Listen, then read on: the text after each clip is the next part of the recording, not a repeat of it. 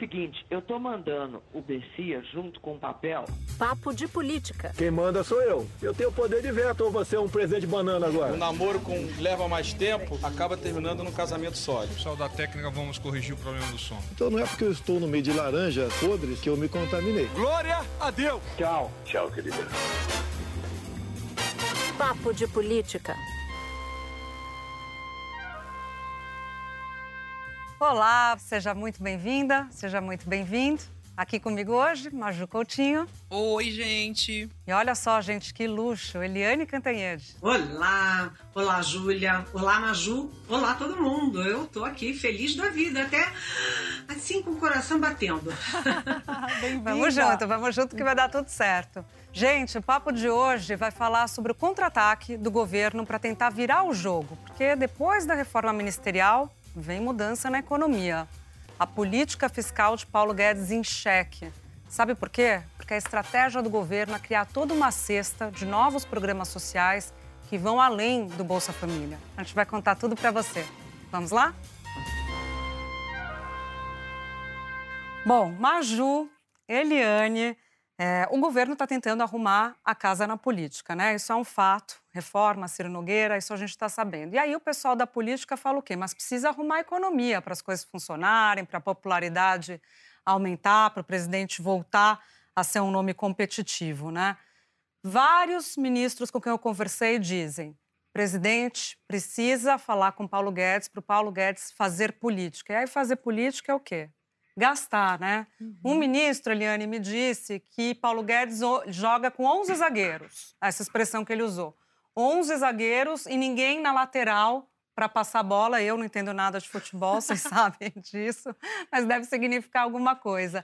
De qualquer maneira, o que, que a gente viu essa semana, Maju? Paulo Guedes com João Roma, que é o ministro da Cidadania, que é quem está demandando ali o Bolsa Família. Leia-se mais gastos leia-se uma política para a eleição de 2022. Essa foto simboliza que o ministro, de certa maneira, está querendo dizer: estou no jogo, vou fazer política. É política que vocês querem, né, Eliane? Então é política que vamos fazer. Uh, a gente viu claramente que o presidente Jair Bolsonaro aproveitou aí o recesso da CPI da Covid lá no Senado Federal para ocupar espaço a favor dele. Fez reforma ministerial, deu entrevistas, aparece daqui, aparece dali, falou a beça. E o ministro Paulo Guedes foi na mesma onda. Quanto mais fraco ou enfraquecido vai ficando o ministro Paulo Guedes, mais ele põe a cara, ele se exibe, dá entrevistas na televisão, aparece com ministros, mas isso tem um custo enorme, não apenas para o Paulo Guedes, como para o próprio país, gente. Por quê? Porque o Paulo Guedes, ele foi o trunfo do presidente Bolsonaro na campanha de 2018, como aquele cara que ia fazer o ajuste fiscal, que ia ser liberal na economia, privatizações, reformas. Ele não entregou nada disso e agora ele está entregando de bandeja a questão fiscal para fazer o jogo político do presidente Jair Bolsonaro. Ô Eliane, eu queria pegar seu gancho, eu vou um pouquinho aqui na direção contrária da Eliane, quero botar na roda para você, Júlia, e para ela uma apuração que eu fiz, que é o seguinte, uma parlamentar me disse que o Ministério da Economia voltou ao patamar que ele tinha anteriormente, anteriormente ao governo Bolsonaro. Porque com a Casa Civil agora tendo como entrada Ciro Nogueira do PP, a Casa Civil volta a ganhar uma relevância nessa articulação política que estava tinha ficado o Ramos, o General Ramos tinha deixado a desejar, e aí há um equilíbrio entre Casa Civil e Ministério da Economia. Eu não sei se a Júlia compartilha dessa opinião, como que se analisa isso, Ju? Interessante, faz, faz sentido, né, Eliane? Porque nos governos você tinha um equilíbrio maior entre Casa Civil e economia. Você não tinha a economia se sobrepondo. Quando havia sobreposição, e aí Eliane vai, vai nos dizer se concorda, a sobreposição talvez viesse da própria Casa Civil, né? Eu lembro, Eliane, do ex-presidente Lula chamar o José Dirceu, logo no começo do governo, o governo né, se iniciando forte, como capitão do time, né?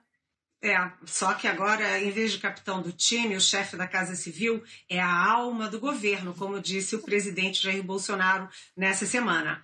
a alma do governo, ou seja, o coração do governo, coração e alma do governo. Significa o seguinte: significa que Paulo Guedes está fazendo todo o jogo da Casa Civil, mas a gente não sabe se a Casa Civil vai fazer o jogo do Paulo Guedes. E aí a gente lembra o seguinte: os projetos da Casa Civil não vão para a economia, mas os projetos do Paulo Guedes e da economia passam pela Casa Civil, passam pelo crivo da Casa Civil, que é um crivo evidentemente político eleitoral. Ou seja, o Paulo Guedes, que assumiu como superministro, era um superministro quantitativo, porque botou debaixo do guarda-chuva dele tudo.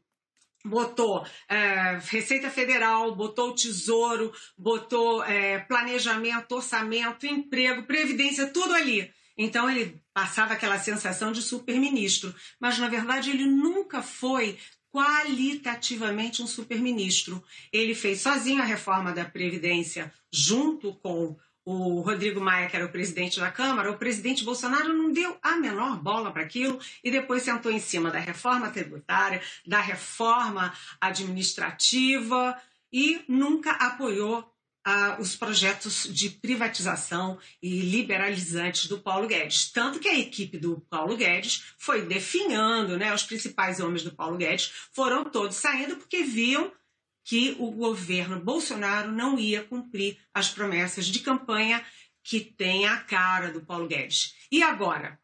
Agora, além do Paulo Guedes perder, uh, já não ter o poder é, qualitativo, o Paulo Guedes perde também o poder quantitativo, porque os nacos do ministério estão escorrendo, né? escorrendo politicamente. Porque quando o presidente Bolsonaro cria o Ministério do Emprego e da Previdência para criar um único emprego, que é o do Anix Lorenzoni, que tinha que ser acomodado em algum lugar, né, gente, cá para nós, é, porque é amigão do presidente, mas o Onix Lorenzoni levou os dois grandes fundos, FGTS e FAT, que é o Fundo de Amparo ao Trabalhador.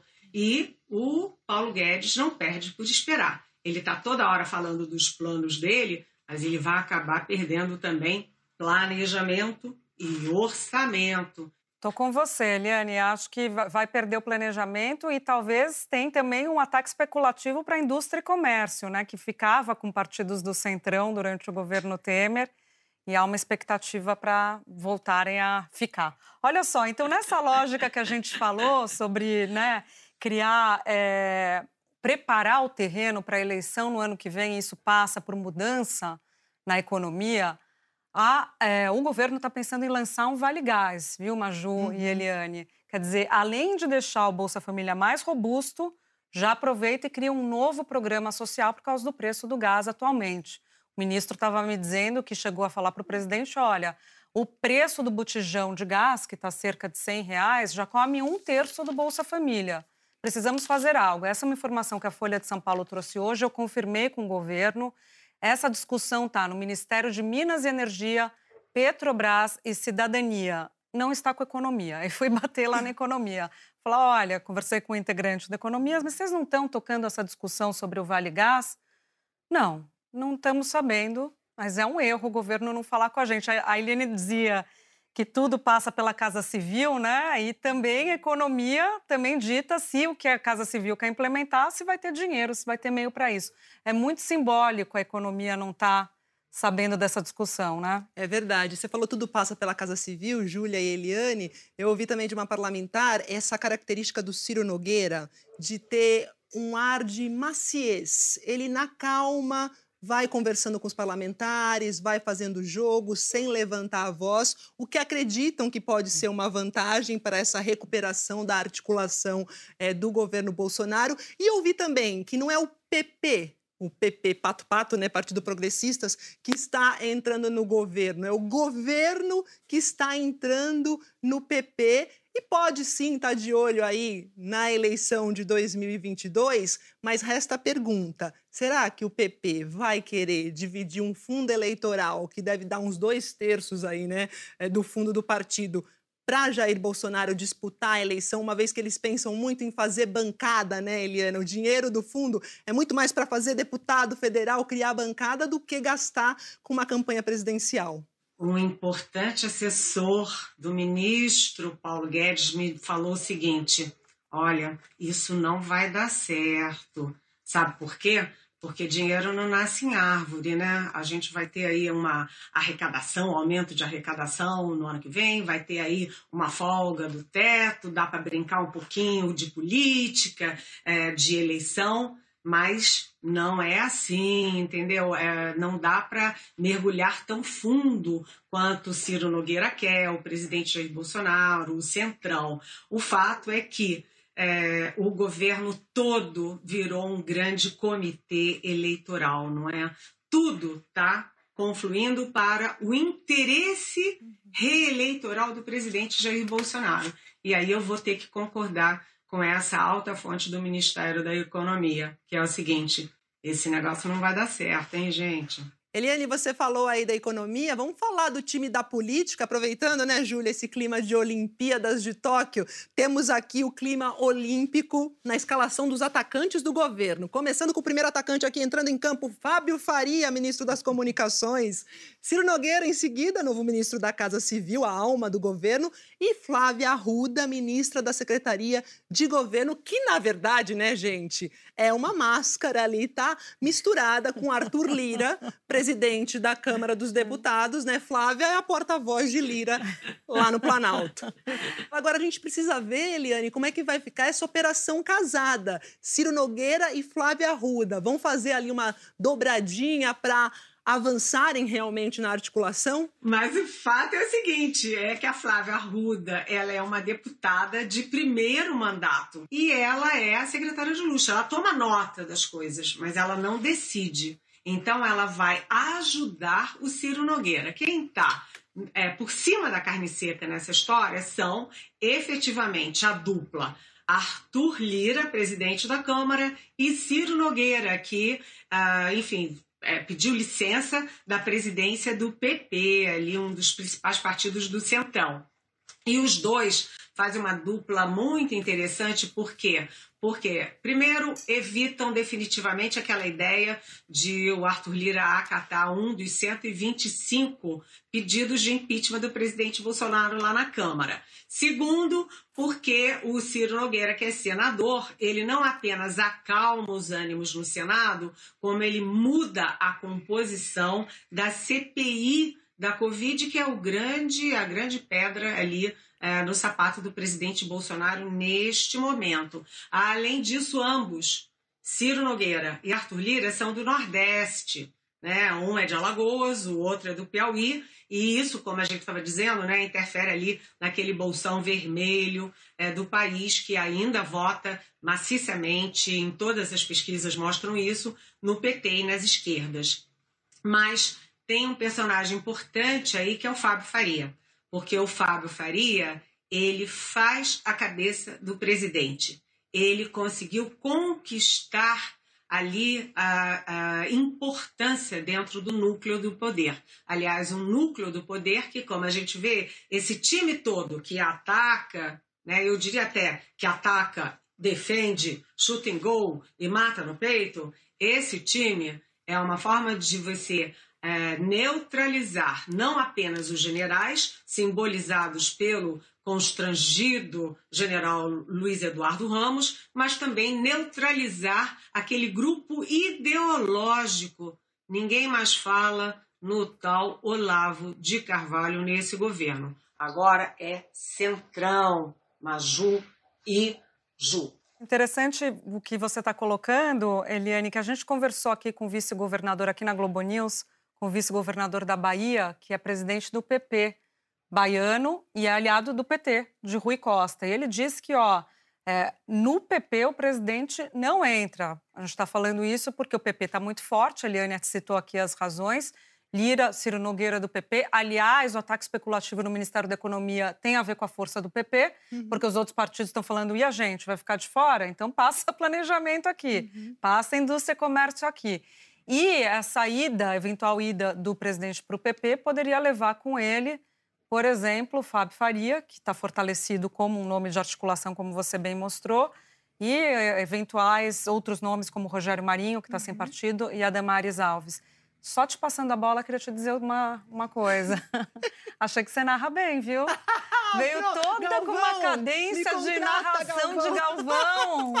Gênio, vocês perceberam? Ó, oh, tô ligada na sua. Muito bom. Ô, Júlia, e você falou é, do. É o vice-presidente do PP, né? Que disse que lá não tem espaço para Bolsonaro, né? Me lembrei. Vice-governador da vice, Bahia. Vice-governador da Bahia, isso. desculpa. Me lembrei aqui também de uma fonte do PSD, partido do Gilberto Kassab, falando assim: olha, Gilberto Kassab vem com esse sonho de transformar Rodrigo Pacheco em candidato à presidência da República isso é só sonho, sai para lá. A gente não vai colocar esse dinheiro em Pacheco. A gente quer o dinheiro na nossa bancada, nos deputados, voltando àquela fala inicial que eu tive sobre a formação de bancadas. Parte da força de Arthur Lira, que a gente o colocou ali como articulador, e essa mudança na Casa Civil, que é para reproduzir no Senado essa articulação que está funcionando na Câmara, tem a ver com o poder de Arthur Lira, que tem a ver com as emendas do orçamento secreto. Né? Pois é, 11 bi, né, 11 bilhões de reais, e tem parlamentar no PSL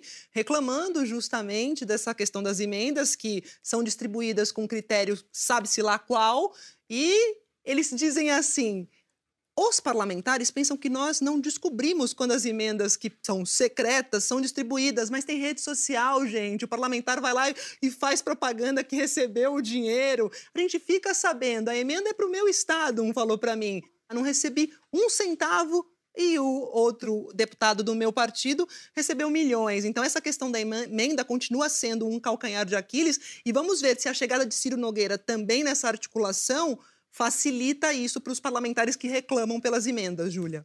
Mas, Juliana, eu cheguei até a comentar, acho que no papo passado, com um deputado, bem desses deputados de centrão, né? Estava me dizendo que nunca teve tanto dinheiro na Câmara. O problema, como a gente vem falando, é o Senado.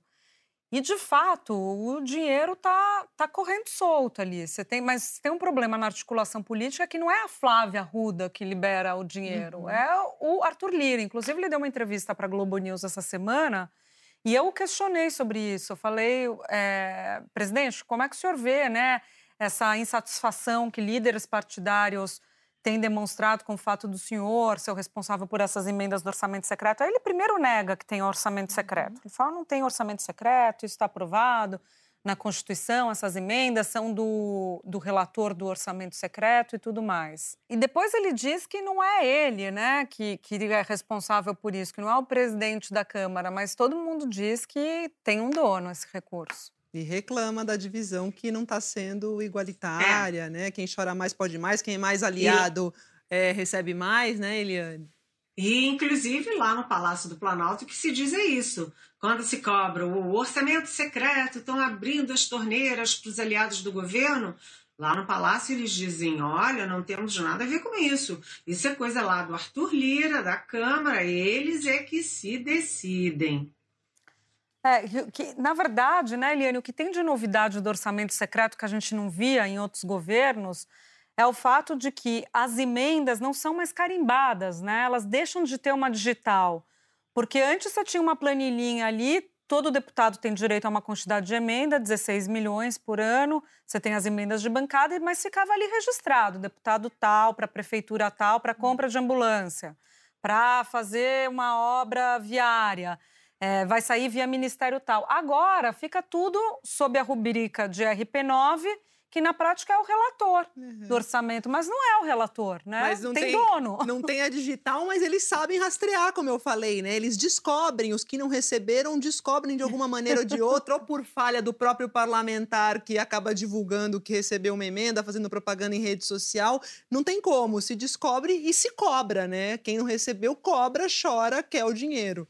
Pois é, e quem recebeu se dá muito bem. Inclusive, esses que não receberam descobriram que tem pelo menos seis, seis beneficiários que despejaram dinheiro na própria família, ou seja, é, o sujeito mandou dinheiro para o irmão que é prefeito lá no Paraná.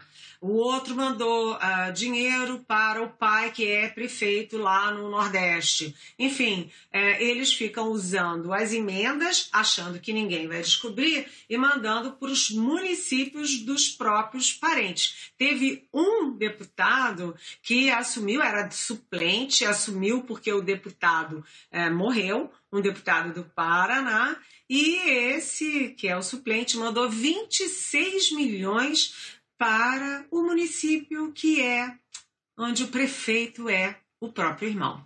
Então, assim fica uma fala boa, né? Todo mundo vai gastando o nosso dinheiro.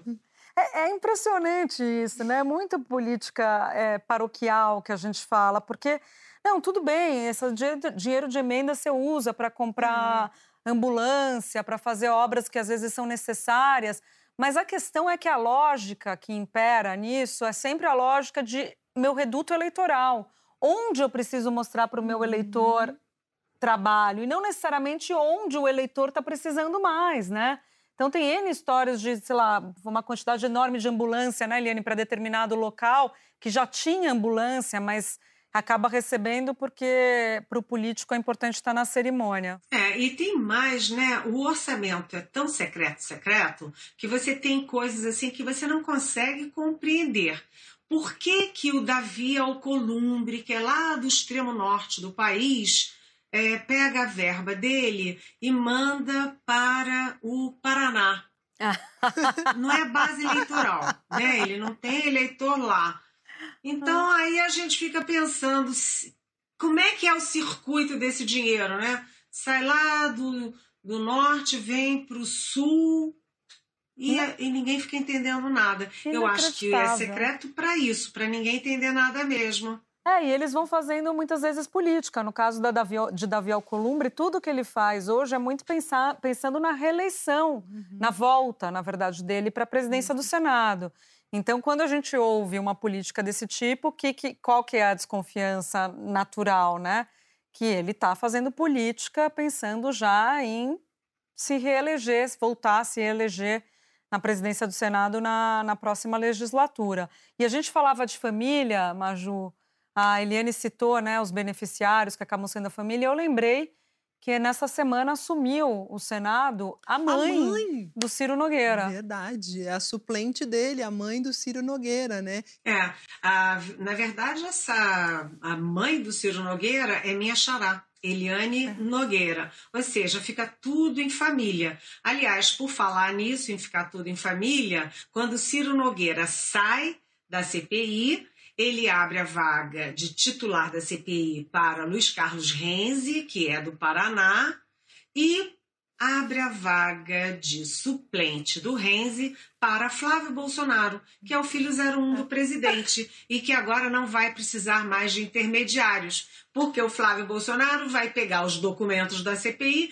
e levar direto para o colo do papai lá no palácio. Não. Legal, né, gente? Legal. E por falar em ficar tudo em família, que você deu esse gancho para gente, já citou Flávio Bolsonaro, integrantes do PP estão apostando não sei se a gente compra essa aposta, que com a chegada de Ciro Nogueira à Casa Civil, o presidente ou virá mais do centrão para o bem do presidente e menos os filhos e a ala ideológica. A ver, a ver, Eliane ver. e Júlia. Tem que separar uma coisa, né, gente? Você tem que separar filho e o núcleo ideológico. O núcleo ideológico o presidente deixa para lá, mas os filhos não. Os filhos continuam e continuarão fazendo a cabeça do papai.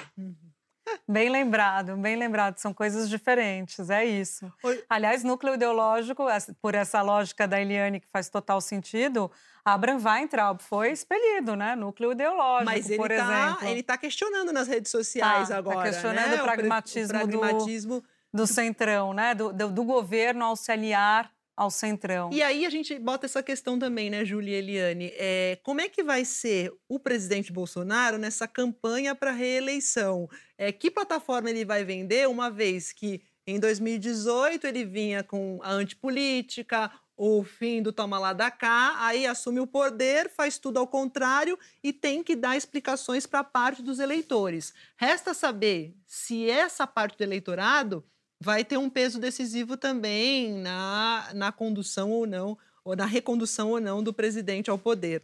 Olha, com certeza, isso é uma questão central, porque todos os atos do presidente uh, são atos para consolidar a base que ele já tem. Ou seja, ele está tentando não ver os eleitores dele, assim, aquele núcleo duro do eleitorado dele, é, escorrer pelos dedos. Mas ele tem que se preocupar com o resto.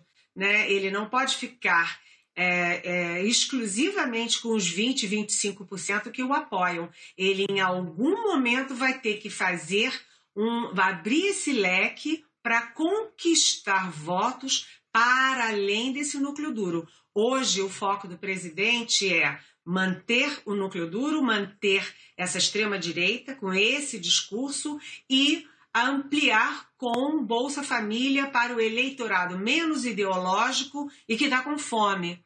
Então, esses dois são os polos, mas é, o presidente não pode perder, por exemplo, a, a classe média da, da direita, ele não pode perder empresários, ele não pode perder evangélicos, ou seja, ele está fazendo uma, um movimento de consolidar o que ele já tem, ampliar pelo Bolsa Família a, o eleitorado mais é, miserável, mais pobre, menos escolarizado, mas em algum momento ele vai ter que ampliar isso. Como é que ainda a gente não sabe, né? Exato. E essas sinalizações que ele faz para esse núcleo mais raiz, né, o núcleo mais ideológico, talvez esses 20, 30% que aparecem nas pesquisas de intenção de voto, estão ali todo dia, né? Parte do discurso dele, das medidas que ele faz. Então, essa semana recebeu um, na semana passada recebeu uma deputada de extrema direita. Não é nem questão se ela é conservadora ou não, não é isso que está em, em discussão. A questão é se ela é criminosa nas suas opiniões, nos seus gestos. Ela é investigada pelo serviço secreto alemão, essa deputada, por ter é, colocado em risco, por ser um risco ela, a democracia alemã. Ela é de um partido alternativa para a Alemanha, que é considerado um partido nazista. Ele recebeu isso com a ideia de que, olha, a gente está recebendo alguém aqui que é conservador. Não, não é isso. A gente não está falando sobre conservadorismo. A gente está falando com a gente está falando de radicalismo e com possibilidade até de crime nesse radicalismo, né? Então ele recebeu essa, essa deputada, ele concedeu, por outro lado, uma medalha para a mulher, a Michele Bolsonaro. Ele, o, a Secom publicou, ele, né, via Secom, uma foto de um, de um agricultor de um agricultor. No dia do agricultor, eles publicaram uma foto de um homem que parecia ser um jagunço armado, como se a agricultura tivesse uma relação direta com a violência, com atirar nas é. pessoas no campo, né? Faz apologia até à violência no campo, né? A gente diz que é a não representatividade do governo, né? Não representa os agricultores, não representa os negros quando tem um negro na Fundação Palmares que não defende os negros, não representa os indígenas e nem o meio ambiente. E nessa lógica toda, né, Eliane, a vacina, a vacina está aí, essa alma do governo mesmo que a gente fala e que você também colocou, como uma sinalização para manter esse núcleo mais duro dele, passa pela visão que ele tem da vacina. Olha, o presidente Jair Bolsonaro, uma, um dos movimentos que ele está fazendo, e é um movimento de estratégia, de marketing, é, é jogar para o Supremo Tribunal Federal todas as culpas da omissão do presidente durante a pandemia. Né? É isso e aproveitar que o, a, o percentual de brasileiros vacinados está aumentando, obviamente está aumentando, ele vai dizer que trabalhou sim pelas vacinas e que não fez mais e foi omisso muitas vezes por culpa do Supremo. Evidentemente, é tudo uma narrativa fabricada e o Supremo já reagiu é, firmemente nessa semana, mostrando que em nenhum momento o Supremo proibiu o presidente e o governo de usarem as suas prerrogativas de coordenação nacional no caso da pandemia. O que o governo, o que o Supremo disse é que estados e municípios também participam disso, mas ele não eliminou. E o presidente, a gente sabe, né, a CPI mostra áudios, vídeos, né, uma profusão enorme de áudios e vídeos. O presidente contra máscaras, contra isolamento, é contra vacinas e a favor só da cloroquina, cloroquina, cloroquina, que todas as entidades médicas e científicas do mundo dizem que não é apropriada e eficaz no caso da Covid. Mas eu tenho uma historinha para contar para vocês. Adoro! Uma historinha bem. Eu, eu gosto dessa historinha. Manda! Eu acho que é apimentadinha, porque é o seguinte. É, o presidente ele vai a tudo quanto é solenidade militar. Inauguração de cadete, formatura de cadete, não sei aonde, inauguração de uma pontezinha do exército lá no extremo norte. Ele vai em tudo. E numa dessas, ele acabou a cerimônia e ele foi almoçar com os oficiais generais. E neste almoço, o que, que o presidente disse? Disse que, olha, ele é contra a vacina mesmo, que ele não vai vacinar coisa nenhuma, que se dependesse dele, não tinha essa gastança toda com imunização da, da população toda, que essas vacinas são todas novas, ainda estão em teste.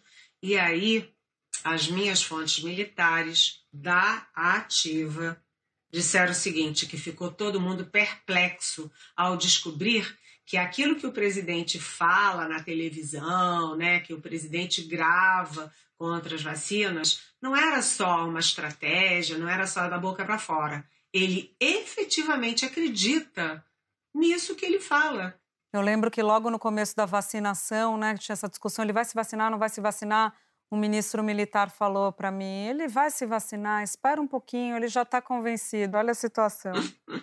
Bom, gente, chegou a nossa hora. Já que ela está arrasando, senhora Eliane Cantanhede, você pode começar aqui soltar, soltar a voz. Qual a trilha da semana? Olha, já que a gente estava falando ali de, do trabalhador rural, né, de armas, etc., é, eu queria é, chamar aqui para gente um compositor do Maranhão. Meu pai era maranhense e adorava ele, do João do Vale é carcará, pega, mata e come, chega. É o máximo que eu consigo dar. Tá bom, tá bom. A regra não fala quanto tempo que tem que cantar. A regra das nossas queridas Salita Ferreira, as meninas do, do fã-clube do Papo de Política é tem que cantar. Olha só, eu vou. Então, no meu caso, eu tô falando sobre cantar, mas no meu caso, gente, é, eu vou falar, eu vou, tô trazendo uma música que na verdade é João Cabral de Melo Neto, Uau. na voz de Chico Buarque. Aí não tem condição, né? Eu tenho, eu tenho um pouco de, de noção, mas é sobre a violência no campo. Então é esta cova que estás com palmos medida é a conta menor que tiraste em vida. É de bom tamanho, nem largo nem fundo, é a parte que te cabe deste latifúndio. É pesado, arrepia, hein, Júlia? Bom, agora é minha vez, né? Eu vou aproveitar que no Diário Oficial da União, esta semana, foram oficializadas as mudanças ministeriais, né? Com o ministro Ramos deixando a alma do governo, a Casa Civil, e Onix também assumindo outra pasta. E Ramos ficou sozinho, né? Então eu acho que eu vou de Caetano Veloso, com Ramos talvez dizendo assim: Por que você me esquece e some? Por que você não cola em mim? Tô me sentindo muito sozinho. Maravilhosa, gente, tá competitiva. Eu, eu acho que eu serei desclassificada porque eu não tive coragem de cantar, mas tudo bem. Obrigada, Maju. Obrigada, Eliane. Foi uma honra ter você aqui com a gente. A nossa Natuzaneri volta na semana que vem. Hora de agradecer a nossa equipe, edição executiva, Daniela Abreu. Edição e produção, Júlia Zaremba, Cecília Rito e Germano Martins. Supervisão, Ana Bernardoni. Chefes de redação, Pedro Godoy e Mariana Timóteo. Gerência, Cadu Veloso.